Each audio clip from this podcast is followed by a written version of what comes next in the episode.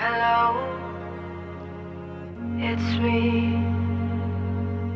I was wondering if after all these years you'd like.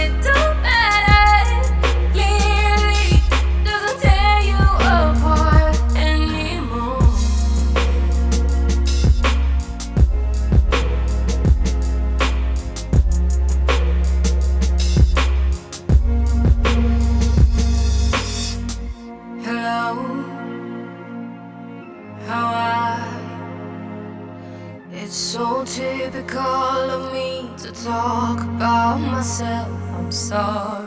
I hope that you will. Did you?